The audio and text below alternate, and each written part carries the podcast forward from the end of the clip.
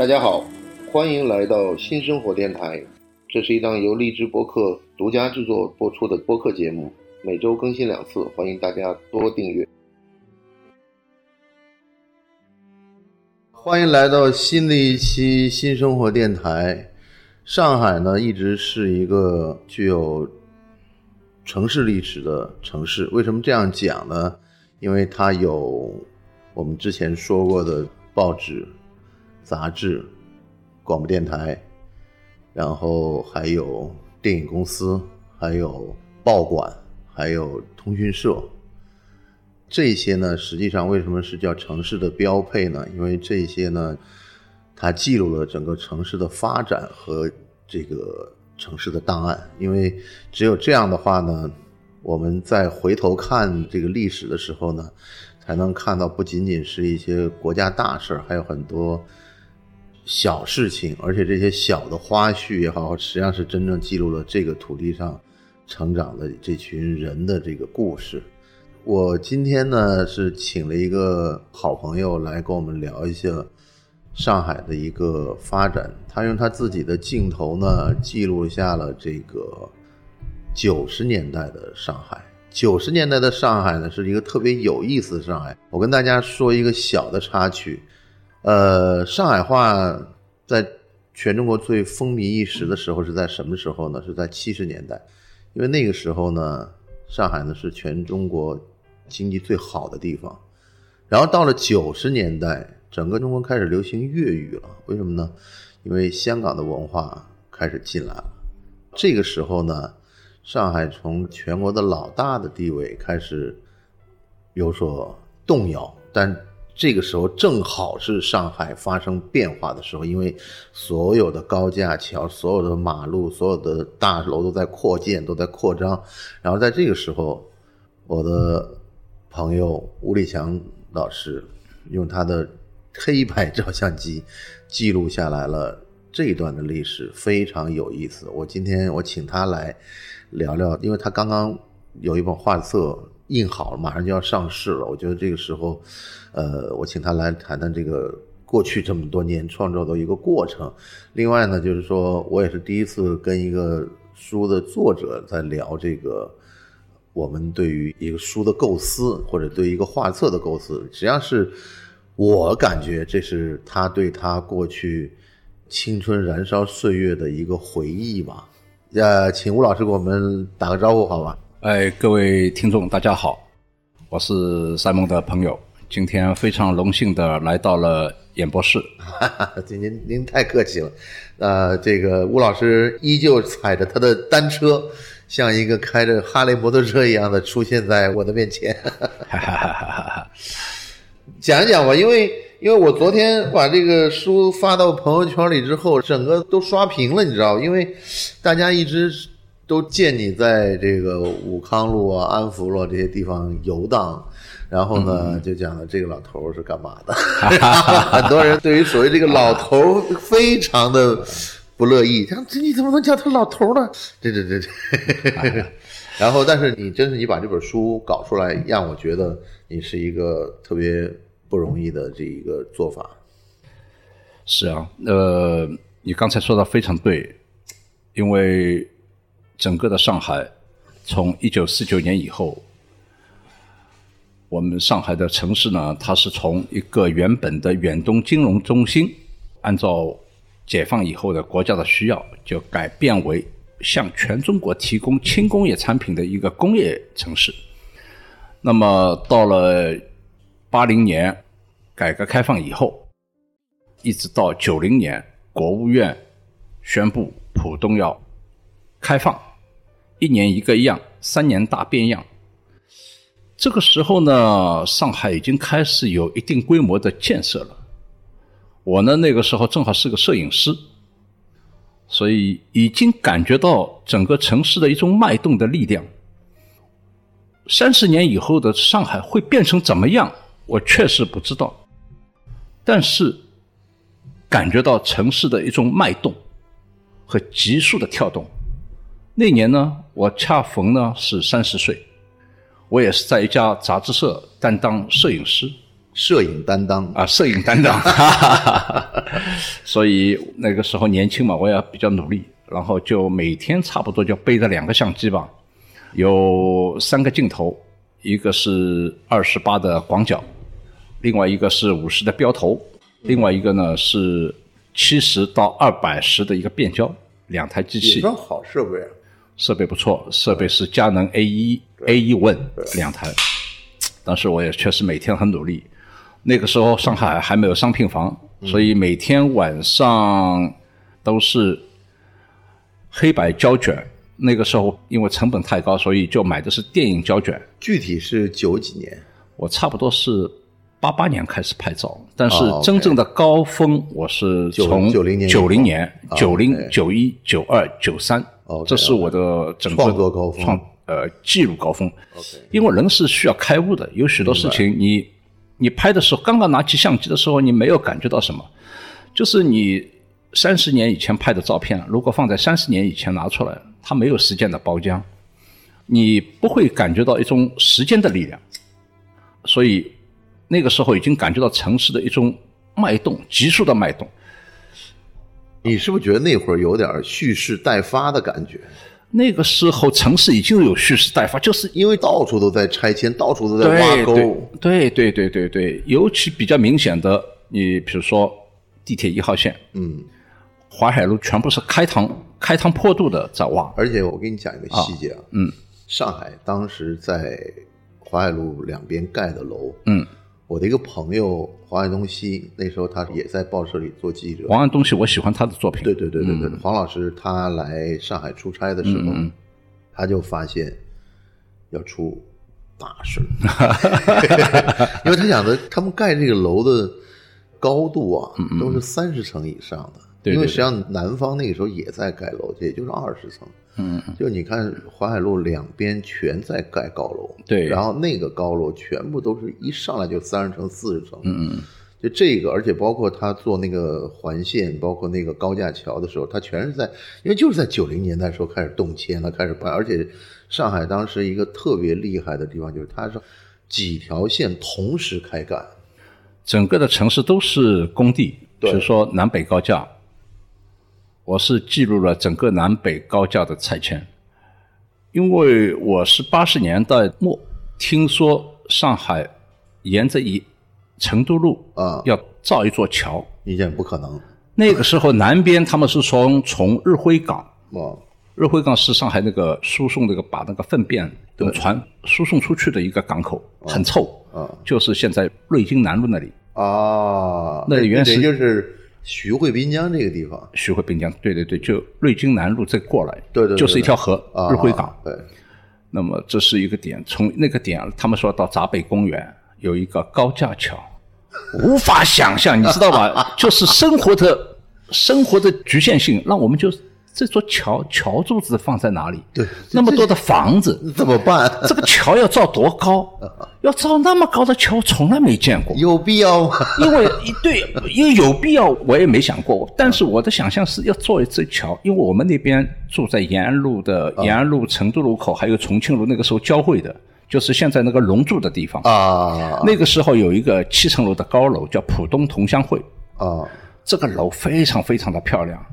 我记得是中日中越反击中越反自卫反击呃战自卫反击战的时候，有很多从前线回来的伤兵都是住在里面，所以这个楼就印象特别深，因为它旁边还有一个叫光华大戏院，这都非常经典的建筑现在都没了都没了，就是现在那个龙柱的地方。哦！那个时候我就是想，这个桥要盖过它吗？你现在想想，实际上它已经超过它了。对啊，你无法想象。然后有一天开始动拆迁了，我觉得这是一个伟大的时刻。啊至于多么大的伟大，不知道啊但是我知道这是一个伟大的变动的第一步。，OK，所以我就沿着这条线前后去拍了两次。那时候没有宣克酒，只有吴立强。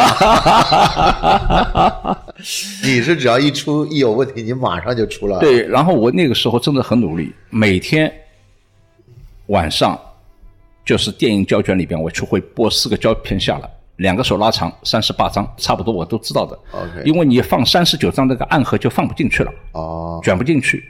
那么弄好以后呢，接下来我要做的事情就是把前面一天的胶卷冲洗。冲洗呢，我们那个时候没有商品房，是只能在公用的厨房间。等到十一点的时候，大家都睡了，大家都睡了，在厨房间挂一个小红的灯。那那个是暗示的标志吗？对，但是没有一个自己用的暗示，封闭的这个暗示对对对，你只能在深夜十一点，一栋楼全部睡觉的时候，在那边实际。上那个时代并没有夜生活，那个时候没有夜生活，对，所以大家睡得比较早，十一点就已经整个楼都安静下来了，差不多九点半。就已经安静下来。因为有的时候夏天呢，大家没法洗澡嘛，啊。有的时候男生他会在十点钟啊，在一个冲凉什么之类的。在冲凉，在一个小天井里面冲凉，啊。有的时候还会有人。对。那一般都是十一点半，整个楼安静了，啊，然后去冲洗胶卷。弄完以后呢，我第二天起来把底片整理好，啊。把前面一天拍过的东西做一个简单的笔记。啊，OK，所以你看到的书里边的许多情节，就是因为我那个时候还做了点笔记，故事全部给留你下来。还记得住？啊，记得住，对对啊，对。我记得你后来还跟这个拍摄里面的那个就是照片里的女性还有过交往，是这样的吗？呃，没有什么多，因为我那个时候就是纯粹的记录。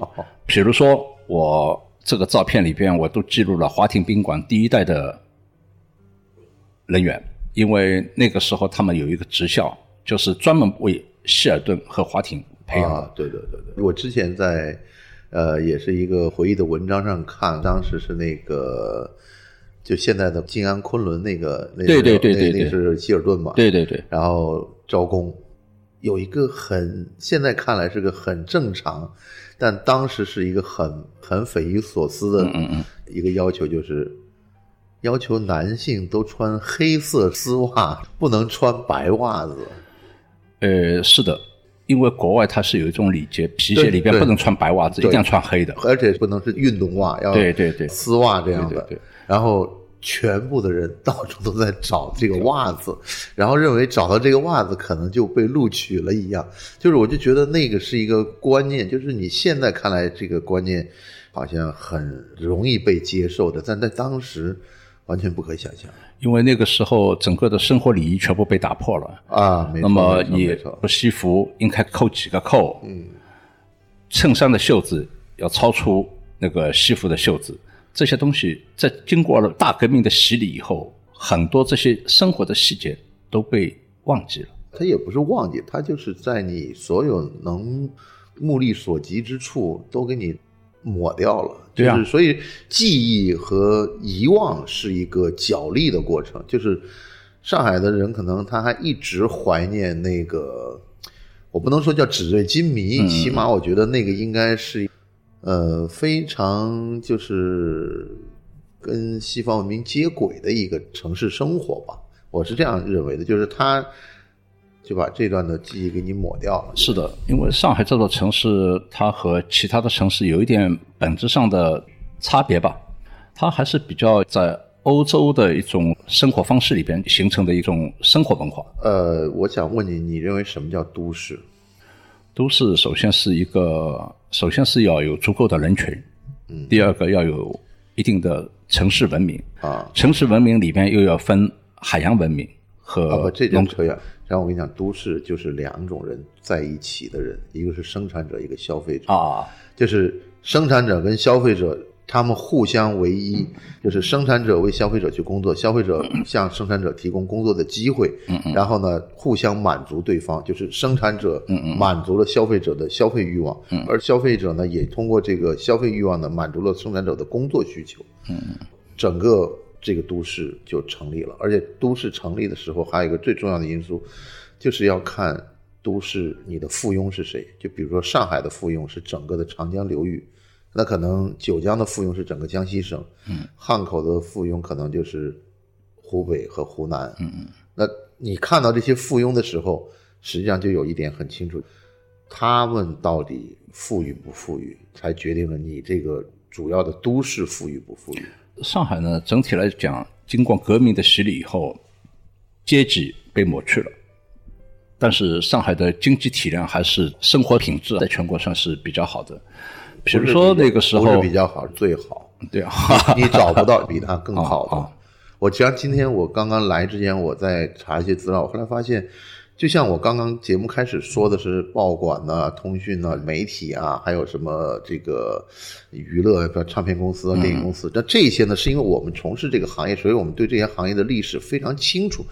但是你有没有想过，全中国在解放之前，有信托公司，有进口贸易公司，有证券公司有证券公司，有银行，嗯。有这个保险公司，嗯嗯嗯，这些我相信，其他有租界的城市未必能承载这样的一个经济体量。这个不是说你想有就有的，因为像保险公司或者像这个证券交易所，你没有那么多证券，我做不出来什么一个交易所。是是是，因为那个时候已经是一个金融中心嘛，对远东金融，所以它是有一个完整的一个匹配的。而且啊还有一个很重要的问题，就是你记不记得那边有个号称远东第一屠宰场？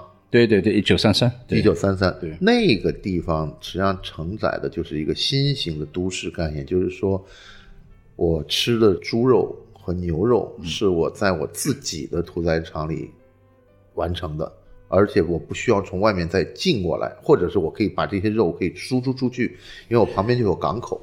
呃，这个我和你看法有一点点差异，啊啊啊。差异。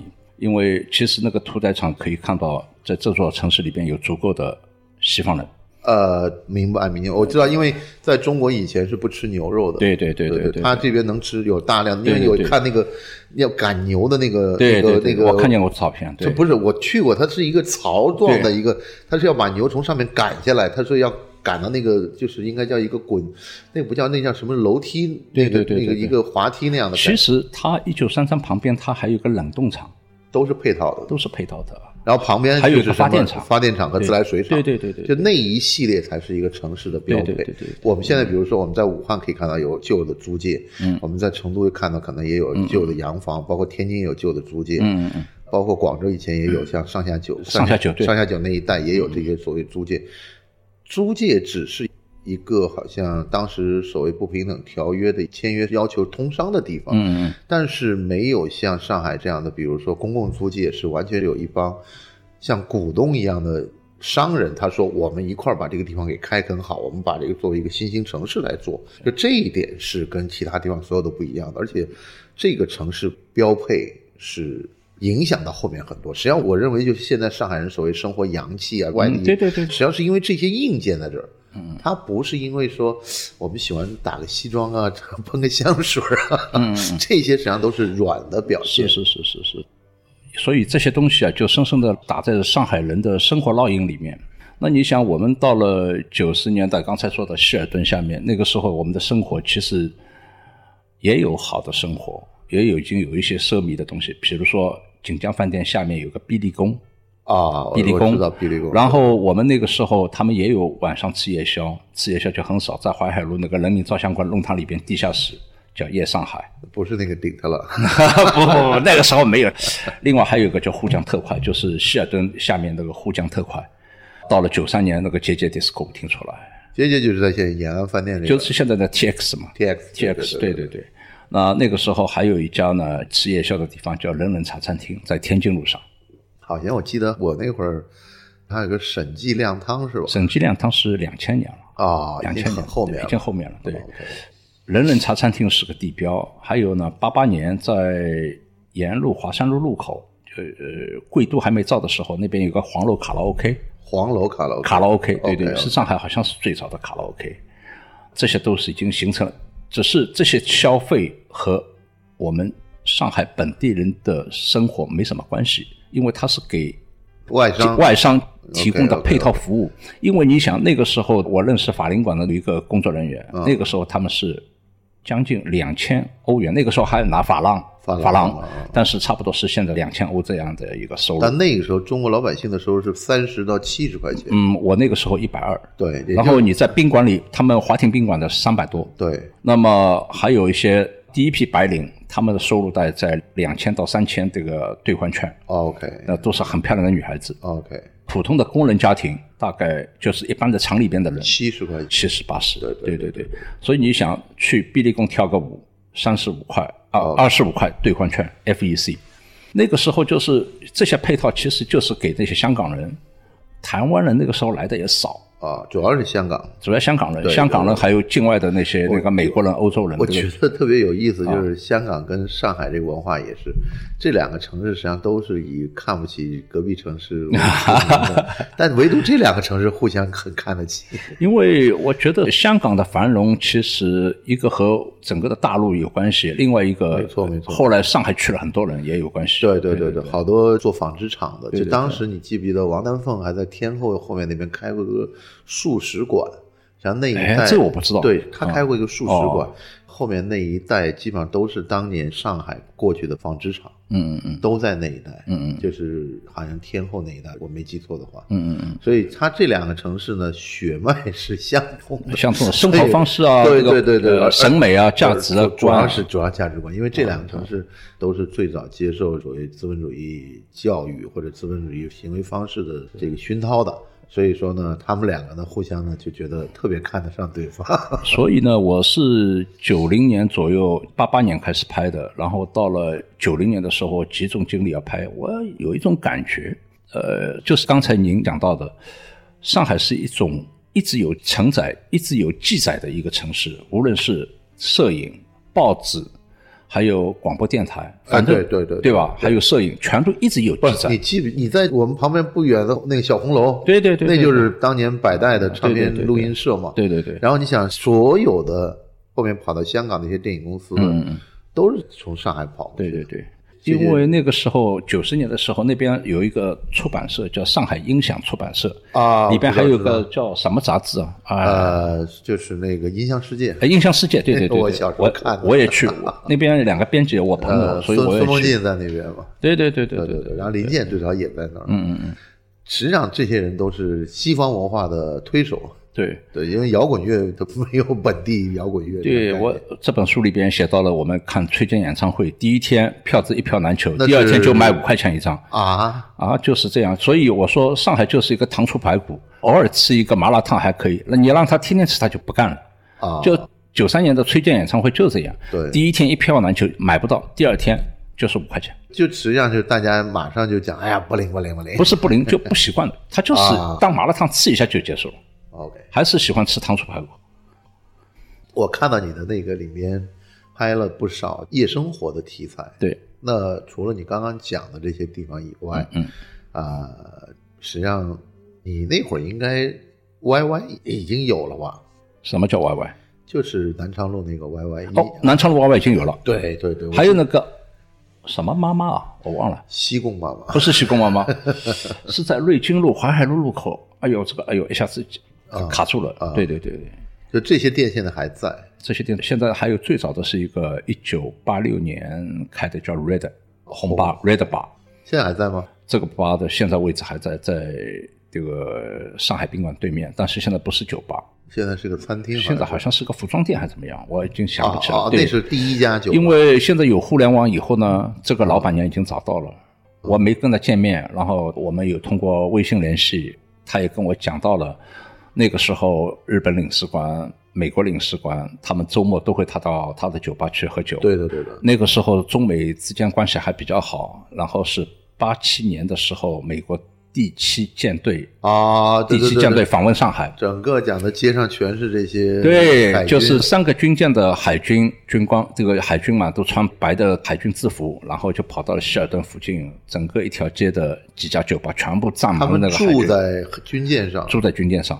但平时玩都是在这个繁华地带玩。对对对对。那是八七年嘛八，七年，一九八七因为，后面有他们访问过香港几次，对。也是在香港那个洛克道那些酒吧最多的地方去圈。但是我正好当时有个朋友在那边就是喝酒，然后就看到好多水兵上岸，然后因为他们实际上每一次来吧，大概能带来一个亿港币的消费，嗯嗯嗯。因为几千人大概也能花几千块钱这样的，或者上万块钱。其实这本书里边，我还是有一定的篇章写到了，就是转制，城市的转制。OK OK 那个时候上海有很多钢铁厂、啊，纺织厂、对对对对，面粉厂。这个就是当时金宇成老师写的，有一个散文集，嗯。然后那个里面就描写了苏州河旁边的纺织厂，对对对。那几个纺织厂全在苏州河两岸，对对对对对对，所以那个时候很多人也很苦的。我记得我有一个亲戚啊。有一个亲戚是在一家传统的企业，反正什么厂我已经忘了啊，和机械加工有关的厂。那么这家厂呢，就是也要转制，然后他要下岗，然后他是厂里的一个干部，啊，一个干部。那上海人说你下岗就是没饭碗了嘛，没饭碗就是很可怕，就很没面子的事情，呃，就是最最近这个复旦就有下岗，所以也 也闹得很可怕。所以这个人他是这样，他已经下岗了，嗯，他每天还是拿着公文包，每天去外面兜一圈，兜一圈，然后晚上五点半准时回家。哎呦，这整个的过程是四个月，哦，他家里的人其实早知道了，啊，只是没有点穿，就看破不说破，看破不说破不，想。不想，啊，妈的，这是他妈全部很悲伤的事情。是是是，所以我这个照片里边有有这个在巨鹿路邮电俱乐部门口有一个人才招聘市场的照片。啊。那个时候其实我已经蛮关注了，因为我的同龄人在转制嘛，啊，纺织厂里边的、钢铁厂里都有的，都在转岗。那你当年是怎么样？就是比如说别人都在工厂里工作的时候，你没有去，我已经出来了，早就把铁饭碗砸了，我就出来了。原来的铁饭碗是什么？我最早我是在龙华机场嘛，龙华机场就是现在那个啊油罐